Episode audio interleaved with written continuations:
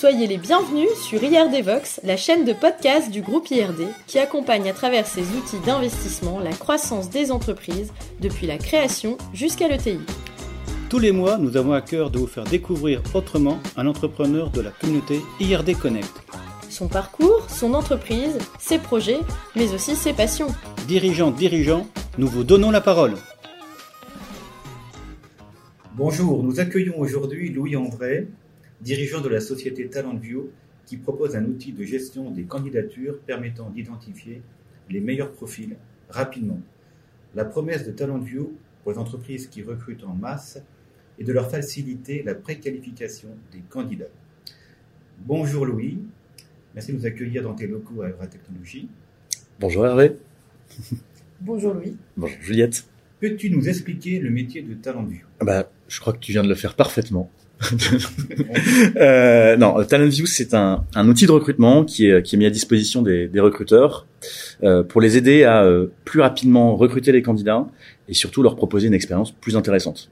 Le constat qu'on a fait, c'est que aujourd'hui, postuler une offre d'emploi, euh, euh, c'est vraiment consulter un, une page Minitel pour euh, certaines entreprises. c'est un peu vieillot, c'est vieillissant. Donc il fallait fournir un outil qui permettait aux recruteurs de devenir plus sexy, travailler ce qu'on appelle la marque employeur, et puis aider aussi les, les, managers, les opérationnels, les personnes qui sont impliquées dans le recrutement euh, à aller beaucoup plus vite. Et puis le, le troisième point qu'on essaie de travailler avec nos clients, euh, bah, on est à l'ère du numérique, du web, du web marketing, et l'idée c'est de leur apporter euh, des outils pour améliorer leur process de recrutement et avoir une vraie logique de retour sur investissement sur ce process de recrutement. Très bien.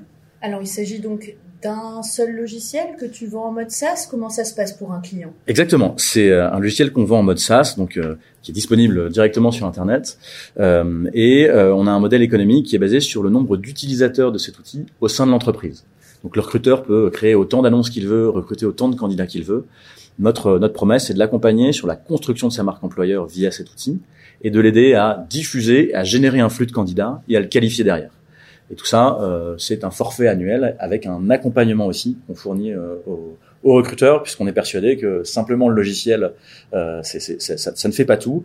Il y a aussi notre expertise en tant que web marketeur et euh, connaissant un peu la conversion de trafic. Et en fait, euh, on applique ce qui se fait sur un site marchand, on, on l'applique sur un site, un site carrière, un site emploi pour les entreprises. D'accord, donc tu t'adresses plutôt à des grandes entreprises pour générer des gros flux de candidats alors c'est un peu la, première la première euh, direction qu'on avait pris chez TalentView. On s'est rendu compte que ce problème de recrutement, ce problème de marque employeur, il est présent partout. Il y a des plus petites entreprises qui ont aussi des grands volumes ou des grandes fréquences de recrutement parce que turnover, parce que plein de situations différentes. Et en fait, aujourd'hui, on va adresser des entreprises de toute taille. Euh, notre notre point de départ, en tout cas, ce à partir le moment à partir duquel on, on commence à être intéressant pour le recruteur, c'est à peu près une trentaine de recrutements par an. Alors c'est pas dogmatique, hein, ça peut être un peu moins, euh, mais on a des clients de toute taille, d'entreprises de 50 à, à, plus de plus de 10 000, 10 000 salariés. Très bien. Et dans tes flux, donc le tu as traité des, des, gros flux, dans quel, quel, quel ordre de, de, de, de grandeur de volume, ouais. euh, Alors aujourd'hui, euh, on génère un peu plus de 700 000 candidatures par an. Ah, euh, mais alors ça, c'est donc euh, aujourd'hui, hein, quand à l'heure où on enregistre ce podcast. Oui. Ce serait vu il y a, il y a, il y a deux mois, c'était plutôt 500 000, et donc si on se revoit dans trois mois, on sera plutôt autour du million.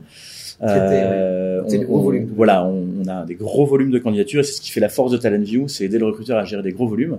On a des clients qui sont des gros événements. Euh, euh, et par exemple, dès qu'il y a une personne qui prend la parole ou dès qu'il y a une émission de télé à, à, propos de cet événement, on a des pics de trafic. Mm. Mmh.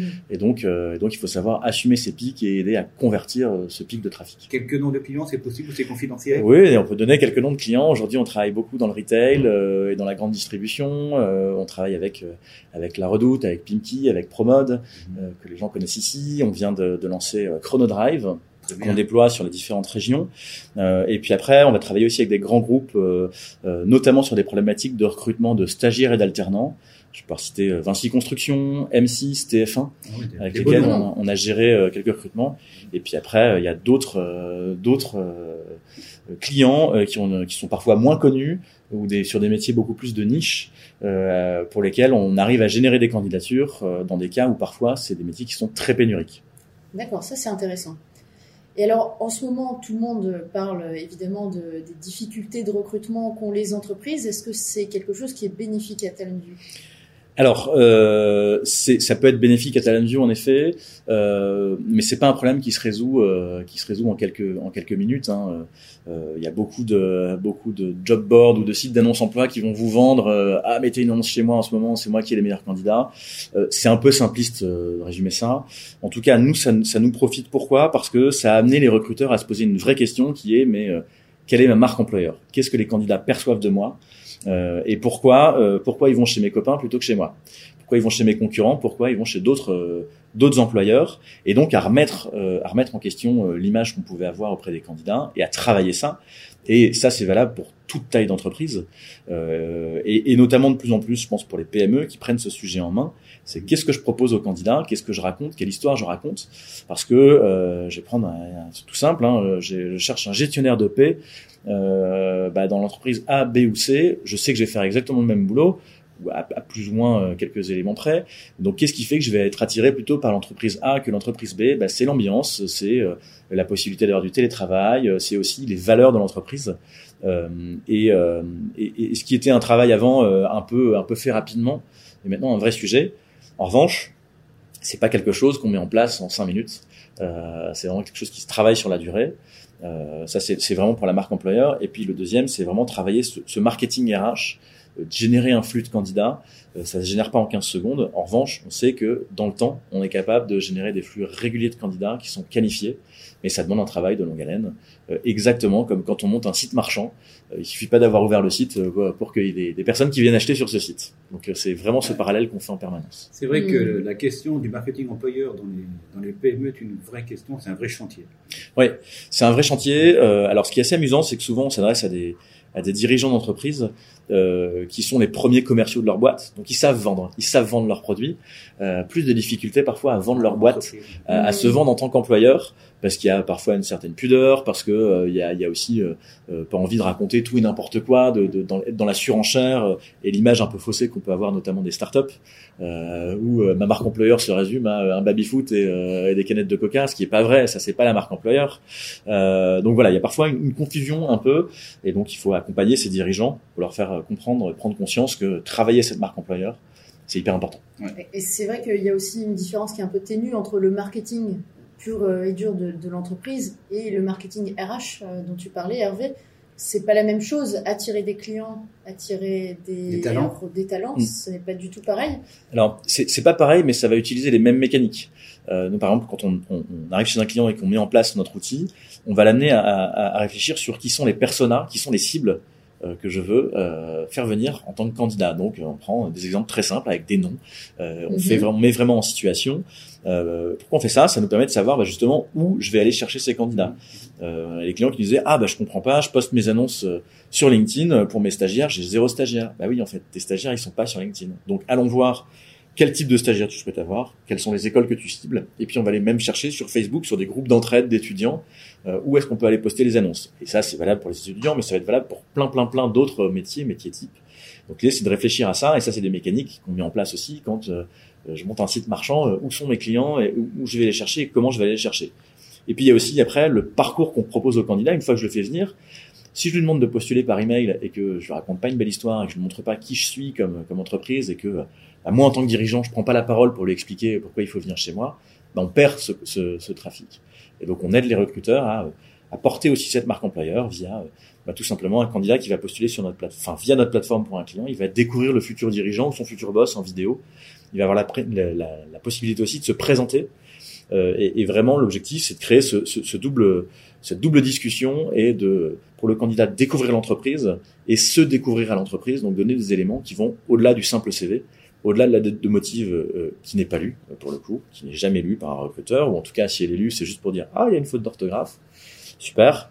Euh, donc vraiment, euh, c'est de proposer quelque chose de différent au candidat pour que quand il arrive en entretien, il a déjà vu le recruteur en fait, il a, il a, il a, il a déjà une, un premier contact qui s'est fait en ligne. Et c'est marrant, on a des clients qui me disent les, quand les, les, les, candidats arrivent en entretien, ils font ah mais c'est vraiment vous le, la personne que j'allais rencontrer, je pensais que c'était un acteur, un truc comme ça. Non non. Euh, chez M6, c'est euh, c'était Nicolas Taverneau, euh, PDG d'M6, qui a fait une petite vidéo pour les alternants en leur disant bah tu veux rencontrer mes équipes, explique-moi pourquoi on doit te rencontrer. Et puis après, on peut s'amuser sur plein de trucs avec euh, chez TF1 Nico Saliagas, euh, euh, ou tout simplement le, euh, on travaille pour des pour des pour de la restauration. C'est le directeur du restaurant qui euh, se filme en plein service. Ben voilà, tu veux bosser dans nos équipes, voilà comment ça se passe. Et euh, à toi de me dire pourquoi tu veux nous rejoindre. De l'authenticité, de c'est hyper important. Et puis, euh, et puis ben, montrer vraiment dans le contexte euh, où est-ce que vous allez travailler. Passionnant. Super. Allez, parlons maintenant de ton parcours, Louis. Donc, tu viens du web et du marketing, ça on l'a bien compris. Ouais. Et je crois savoir que TalentView n'est pas ta première expérience de direction d'entreprise. Allez, n'est-ce pas? C'est bien. Est-ce que j'ai Ouais, raison? euh, j'ai eu j'ai eu un parcours assez euh, assez divers. Euh, moi, j'ai fait une école d'ingénieur euh, à la base. J'ai fait l'ICAM à Lille. Et au bout des cinq ans de l'ICAM, je me suis dit, bah, c'est cool. Je sais ce que je ne veux pas faire. Je ne veux pas être ingénieur. Donc parfait. Non, non, c'est une super école. J'ai beaucoup appris là-bas, appris à apprendre, euh, et, euh, et ça m'a permis d'aller dans un cabinet de conseil euh, en, en stratégie et organisation. J'ai travaillé trois ans là-bas pour divers clients et notamment BetClick. Et c'était à l'époque de la légalisation des paris sportifs. C'est là où j'ai euh, commencé à mettre la main dans le dans, le- dans le marketing, dans le web. Euh, et après, j'ai travaillé chez BetClick euh, quelques temps. Et puis, j'ai eu une, une expérience euh, au sein d'une entreprise, on en reparlera après, euh, de jeux vidéo en ligne. Euh, et j'ai eu l'occasion de diriger une start-up de coaching minceur pour le compte d'un cabinet de conseil euh, qui avait comme ça un petit laboratoire de plusieurs plusieurs mini startups, donc des petits projets, mais euh, euh, déjà première gestion d'un PNL, d'une équipe, Voilà. euh, euh, et, et- et voilà, j'y j'y ai pris goût. Euh, et après, j'étais rappelé par, cette société de jeux en ligne euh, pour devenir DG de cette boîte. Euh, C'était une société de jeux vidéo de voile, Bien connu. le, le leader mondial euh, qui s'appelle Virtual Regatta. Ah oui. Euh, donc pour ceux qui perdent du temps euh, en ce moment sur la Transat Jacques Vabre comme moi, euh, vous connaissez, je suis un passionné de voile et euh, euh, et, euh, et j'ai pu j'ai eu l'occasion de diriger euh, il y a quelques temps euh, en tant que DG cette cette entreprise bien- sur des super projets, euh, notamment l'America's Cup, la Volvo Ocean Race, euh, le Vendée Globe, Des bons souvenirs, des, des, des- ouais, des super, Super souvenirs et une expérience euh, très euh, formatrice euh, et qui était un vrai point de départ pour moi pour la création de TalentView par la suite. Très bien. Tu as créé TalentView juste après? Ouais. Quel a été le déclic? Ah, Le déclic, il est, il est assez violent. Euh, parce que j'ai fait un, un énorme burn-out là-bas. Ah. Euh, et euh, et euh, bah, maintenant, avec le recul, c'est, c'est, c'est ce qui construit aussi euh, mon parcours. Euh, voilà, euh, tomber sur un management qui n'était pas du tout adapté à moi, euh, euh, voire même toxique. Mais ça m'a appris plein de choses. Ça m'a appris à savoir ce que je voulais faire. Ça m'a appris à savoir aussi euh, ce que je voulais être en tant que dirigeant d'entreprise. Et ça, je pense que c'est hyper important. Euh, et puis euh, ça m'a donné aussi le petit coup de pied, euh, le petit coup de pied pour me lancer euh, parce que euh, on rêve, enfin en tout cas euh, j'avais envie depuis des années de créer ma boîte sans forcément avoir l'idée et surtout en ayant toujours la bonne excuse de pas le faire. Euh, et puis là, bah, j'ai créé ma boîte euh, en étant, euh, donc en sortant de, de cette phase un peu compliquée avec un enfant de 4 mois euh, et, euh, et ça m'a permis bah, de prendre le temps de le faire, de me poser les bonnes questions et puis c'est comme ça qu'est né TalentView en me disant euh, ok, quelle est mon expertise et où est-ce que je peux l'appliquer ailleurs? Et moi, c'était la conversion de trafic et, euh, et c'est comme ça que je suis arrivé un peu par hasard dans l'univers du recrutement que j'ai découvrais. Et aujourd'hui, je garde toujours ce discours que je ne suis pas un expert du recrutement, mais un expert de la conversion de trafic au service des recruteurs. Et c'est hyper important de, Ouais. c'est- voilà. Préciser. Et bravo vraiment pour, euh, pour cette création du coup. Bah, merci. Tu n'es pas le seul à avoir créé ton entreprise euh, dans la famille. Ton père euh, l'avait fait avant toi. Ton épouse vient de le faire également. Euh, c'est un bon virus qui circule chez vous? Euh, Oui. euh, alors côté côté famille André, euh, papa a, eu- a créé son entreprise. euh, on va dire sur le tard euh, et, euh, et je l'ai toujours entendu dire euh, si j'avais su je l'aurais fait plus tôt donc forcément forcément ça ça travaille ça travaille et puis ouais euh, mon épouse Cécile vient de créer son entreprise euh, également dans le domaine du recrutement euh, et elle pour le coup c'est un vrai virus familial euh, donc euh, donc ouais non c'est c'est euh, c'est quelque chose qui nous anime tous les deux euh, et on adore ça on adore ça Très bien. Alors tout de même, deux créations d'entreprise, monsieur, madame, trois jeunes garçons, Edgar, Hugo et Hippolyte. Comment arrives-tu à gérer le temps? Euh, c'est militaire. non, euh, en effet, en effet, bah, ça demande une organisation. euh, ça demande aussi d'avoir défini pas mal de choses euh, entre nous euh, sur euh, qu'est-ce qu'on accepte, qu'est-ce qu'on n'accepte pas, euh, comment on s'organise.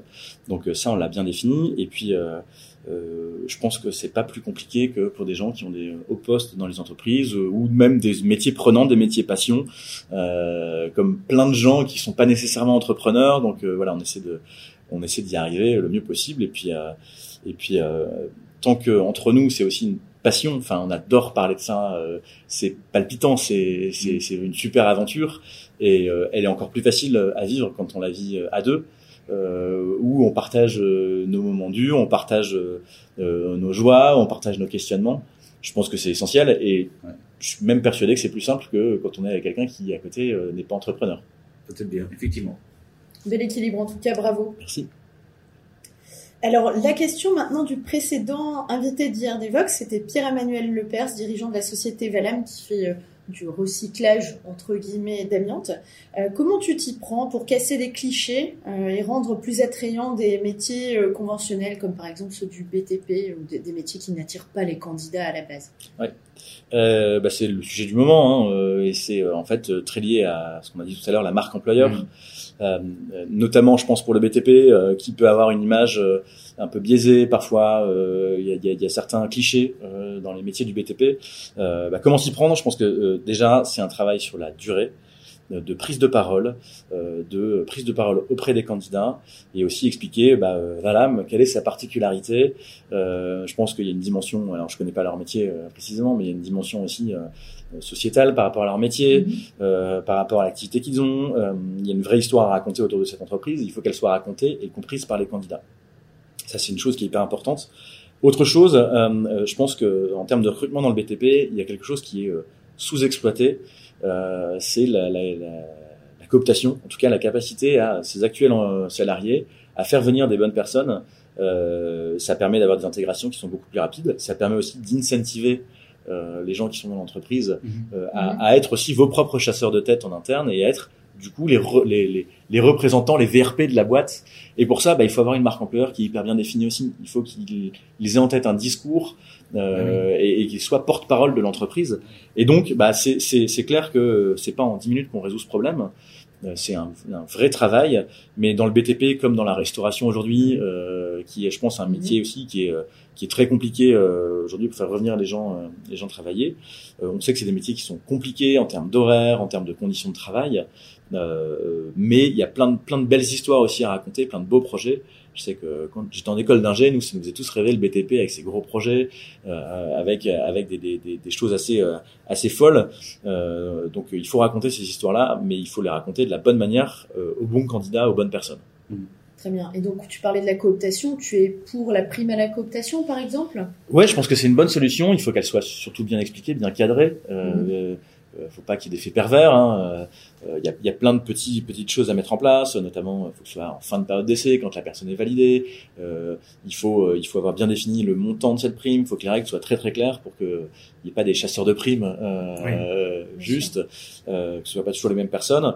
Et, et puis, il faut réussir aussi à, à entre guillemets limité en tout cas à bien euh, gérer le volume de candidats qui arrivent là-dessus parce que euh, faut pas non plus faire de l'entre-soi et faire mmh. venir les mêmes personnes et reproduire les mêmes schémas. Donc c'est un, un, savant mélange euh, qu'il faut qu'il faut mettre en place.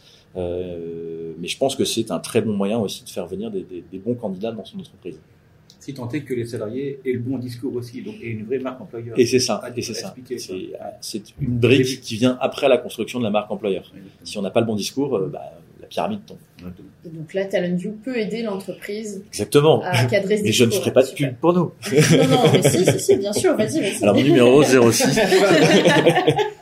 Allez, maintenant, euh, parlons d'avenir. Ouais. Quels sont euh, tes projets de développement et comment nos auditeurs euh, peuvent-ils t'aider à les réaliser? Bah, Déjà, on continue à se développer en France à fond. On, on, est vraiment monté en gamme là, en termes de de cibles de clients, on arrive à toucher des beaucoup plus grands groupes euh, euh, avec des organisations beaucoup plus complexes. Donc ça, on continue à se développer sur ce, ce point-là. Euh, on se pose la question d'aller à l'étranger dans certains pays, alors moins conventionnel que le classique. je vais me développer en Europe, au Benelux, en Italie, en Espagne. On envisage d'autres d'autres endroits. Qui sont plutôt plutôt le continent africain. on se rend compte qu'il y a un vrai sujet sur le recrutement, il y a un vrai sujet aussi, aussi parce qu'on a des clients qui sont déjà déjà présent et notamment un gros média euh, euh, qui s'appelle Jeune Afrique. Euh, et il y a un vrai sujet de retour aussi au pays, des, des personnes qui ont été formées en Europe et, et qui ont la volonté de retourner, retourner dans, dans, dans leur pays. Euh, pour pour s'accomplir aussi là-bas. Donc euh, on se dit qu'il y, y, a un sujet à les traiter là-bas. Euh, il y a une démographie et un, une économie qui est, qui est, qui est grandissante. Et donc on pense qu'il y, y, a un petit sujet à les traiter là-bas. Donc on est en train de regarder ça. Très bien. Donc peut-être si un des auditeurs s'est implanté en Afrique. Voilà, exactement. Les, les, retours d'expérience sont les bienvenus euh, pour éviter aussi euh, le le, le, départ euh, à l'étranger un peu tarte à la crème. Ça y est, j'ouvre un bureau et euh, avec mes gros sabots, je pense que ça marche jamais. Donc euh, il y, a, y, a, y, a, des vrais enjeux aussi culturels. On travaille nous sur un métier qui est hyper culturel, le mhm. recrutement. c'est pas la même chose, ne serait-ce qu'entre nous et la Belgique, entre nous et l'Allemagne. Il y a un fossé parfois en termes de pratique. C'est un vrai métier de culture. et donc il faut savoir s'adapter à la culture de chaque pays. Chaque, chaque, chaque mode de recrutement est différent d'un pays à l'autre. En effet. L'appel est lancé. On va passer maintenant à quelques questions un peu plus personnelles. Euh, la première, quel a été ton plus grand coup de bol dans ta vie professionnelle? Euh, Il y a plein. Je pense que euh, c'est que des, c'est qu'une succession de coups de bol. Euh, en fait, la chance, ça se crée également. Ouais, alors, alors exactement. Et en fait, c'est plein plein de coups de bol. Je ne saurais pas en sortir un, mais je pense que le réseau, cette capacité à entretenir un réseau, à échanger avec du monde, euh, permet de, euh, de créer ces coups de bol derrière. Euh, donc c'est plein de trucs. J'ai eu l'occasion de rencontrer des gens. alors ça parlera pas forcément, mais dans le cadre de mon boulot chez Virtual Regatta, j'ai pu rencontrer Russell Coutts, qui est allez, le Zidane de la voile qui a gagné quatre fois la Coupe de l'Amérique. Ah oui. c'est des personnes qu'on n'envisage jamais rencontrer. Euh, c'est euh, Loïc Perron, euh, avoir quelqu'un qui, a, qui a gagné une fois le Vendée Globe, vous appelez pour pour te demander de, de régler son bateau parce qu'il a pas son téléphone. ça m'est arrivé, naviguer sur des bateaux. Enfin voilà, c'est des, des, des, des, coups de bol professionnels et une chance que j'ai pu avoir. mais je pense que derrière ça, il y a cette, cette volonté, et parce que j'adore ça, d'entretenir le réseau, d'échanger avec les gens, euh, euh, de ne pas être derrière mon bureau euh, comme une cocotte minute, mais plutôt d'aller m'ouvrir, découvrir les gens. C'est ce qui permet de créer des coups de bol derrière professionnels.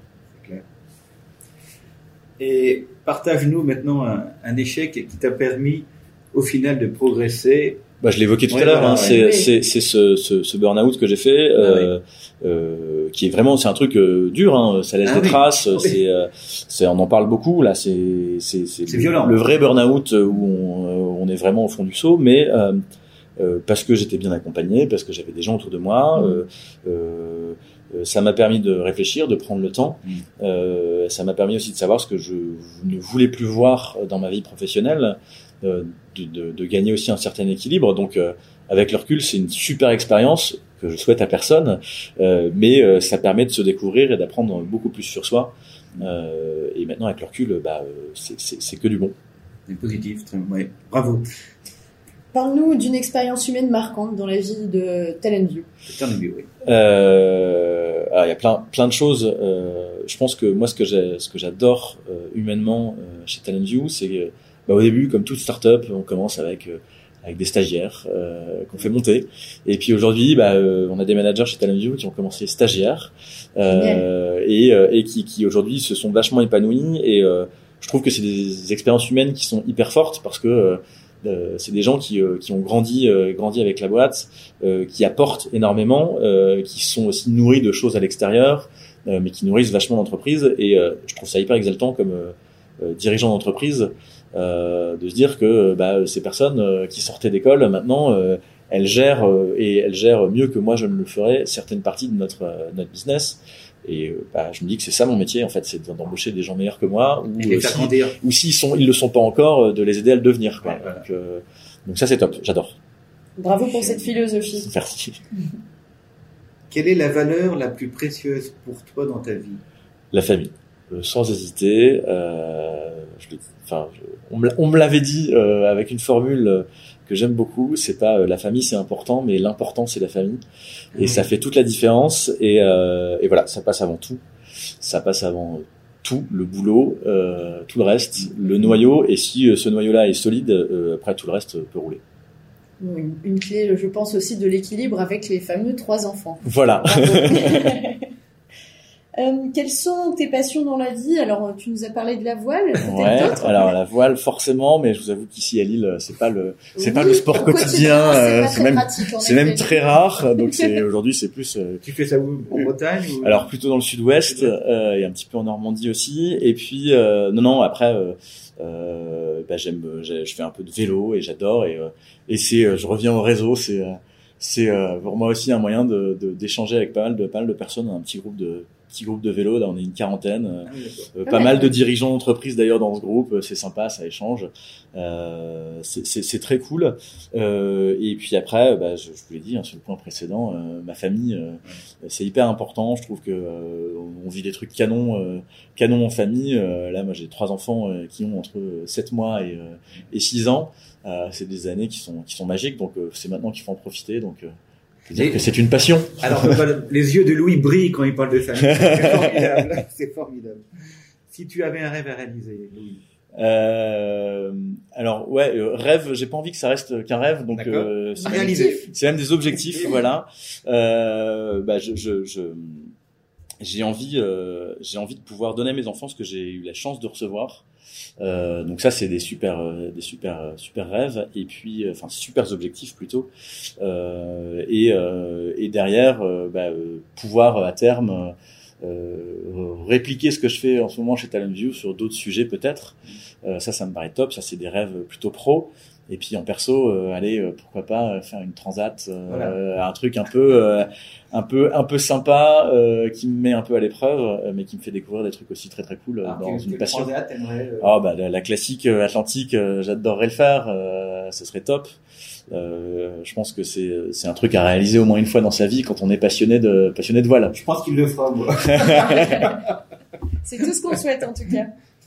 On arrive à la dernière question de cette interview et c'est toi qui vas la poser Ouais. Euh, pour notre prochaine invité qui est Maxime Piquette, le dirigeant fondateur d'Ocha, la fameuse plateforme d'hébergement de podcasts qu'on remercie au passage puisque c'est lui qui héberge IRDVox. Maxime, merci Maxime. Quelle Euh, question tu pourrais lui poser? Ouais, bah salut Maxime, j'espère que tu vas bien. Euh, écoute, moi je me pose une question, c'est euh, euh, on entend plus en plus euh, euh, que euh, les médias classiques, télé, radio, sont un peu en chute libre. On entend aussi que les podcasts deviennent le média, un des médias phares. Est-ce que tu penses, comment tu envisages l'avenir de ce support voix podcast au sein des entreprises? C'est vrai que là, on est podcast pro, mais est-ce qu'il y a un avenir euh, de ce, de, de ce support-là au sein des sociétés? Est-ce que c'est peut-être un des futurs moyens de communication des sociétés? Je te pose la question. La réponse au prochain épisode. Merci beaucoup Louis de nous avoir accueillis merci à encore vous une deux. fois Merci Louis et à très bientôt. sur IRDVox.